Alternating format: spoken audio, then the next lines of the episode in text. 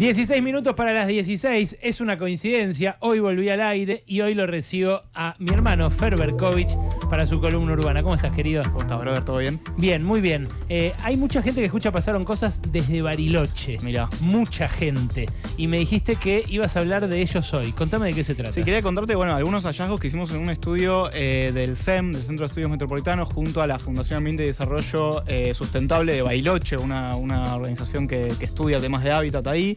Eh, y lo que está atravesando Bariloche es una crisis muy grande habitacional, como todas las grandes ciudades del país, pero con una eh, particularidad que es que el alquiler turístico obviamente es mucho más, eh, incide mucho más en el mercado de alquileres a largo plazo.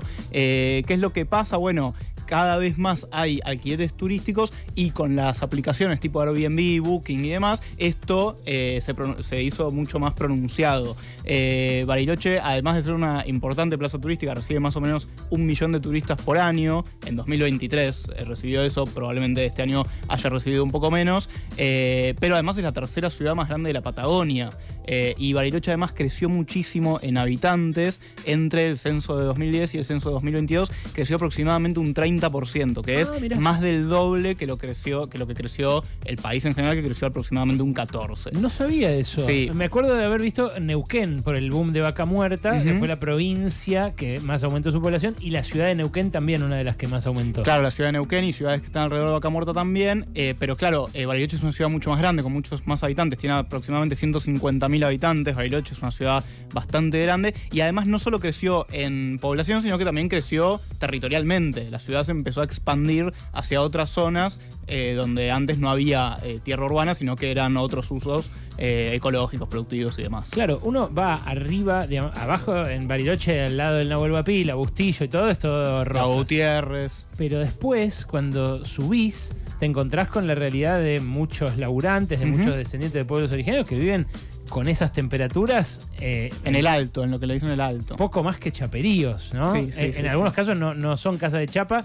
eh, pero claro, de vuelta, menos 20 grados creo que hay en invierno. Sí, sí, en invierno hace muchísimo frío. Eh, y bueno, esos también son muchos laburantes que eh, se, da una paradoja, ¿no? Porque son laburantes que eh, muchas veces ganan su salario gracias al boom turístico, pero al mismo tiempo ese boom turístico de alguna forma los expulsa de la ciudad. Los desaloja. Los desaloja. En la ciudad de Bariloche eh, hay alrededor de 30.000 plazas de alojamiento turístico habilitadas y entre 2006 y 2022 las unidades, mira, esto es un dato oficial del municipio, entre 2006 y 2022 las unidades de casas y departamentos para alquiler turístico, así se llaman, CAT y DAT, eh, eh, registradas aumentaron el 162%, aproximadamente de 3.000 a 9.000, o sea, eh, se triplicaron. ¿Los departamentos en oferta por plataforma? No, los, los que están registrados en la municipalidad, esto sin contar los de plataforma. Ah, después, por plataforma hay 2.400 ofertas activas en, Airbnb y en el último año, o sea, desde septiembre de 2022 a septiembre de 2023, aumentó un 60% la cantidad de plazas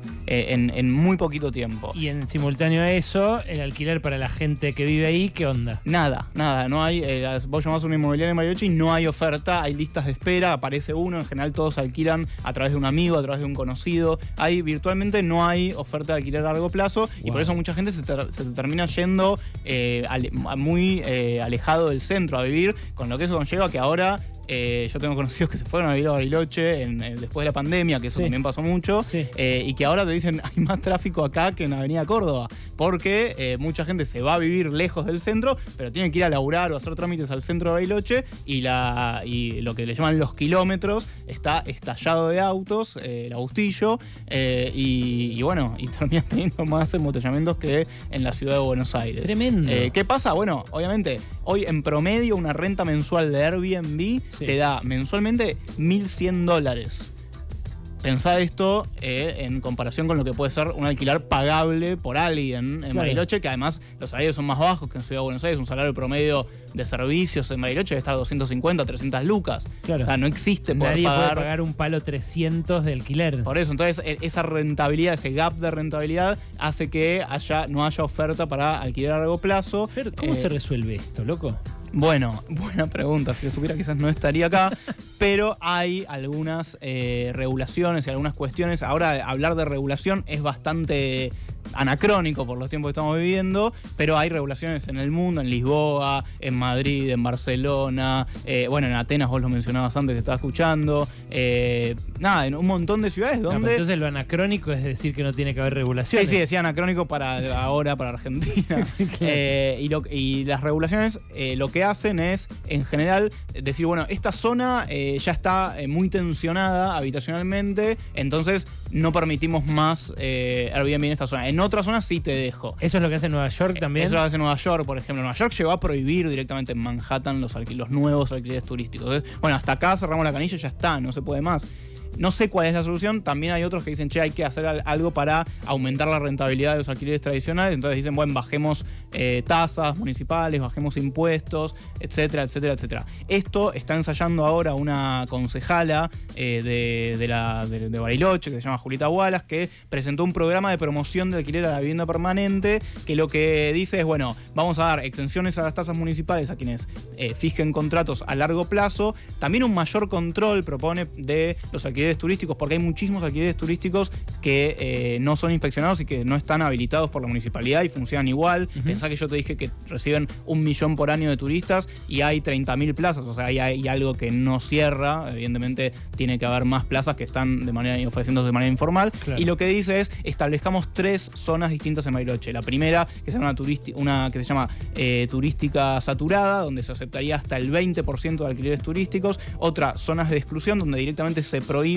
el alquiler turístico y otra eh, donde, donde se permite totalmente. Es decir, ir regulando y viendo cuánto permite el alquiler turístico porque si bien la ciudad de Bariloche no puede vivir sin el turismo porque es, un ingreso clave para la población, tampoco puede vivir si le dedica todo su parque habitacional al eh, alquiler turístico. Es Ferberkovich con su columna urbana, problemas del siglo XXI eh, que se están acentuando y em, profundizando en todo el planeta. Gracias Fer por esto. y un abrazo a toda la gente que nos escucha de Bariloche, por supuesto con el deseo de que esto se resuelva y puedan alquilar mejor y más barato. No fuimos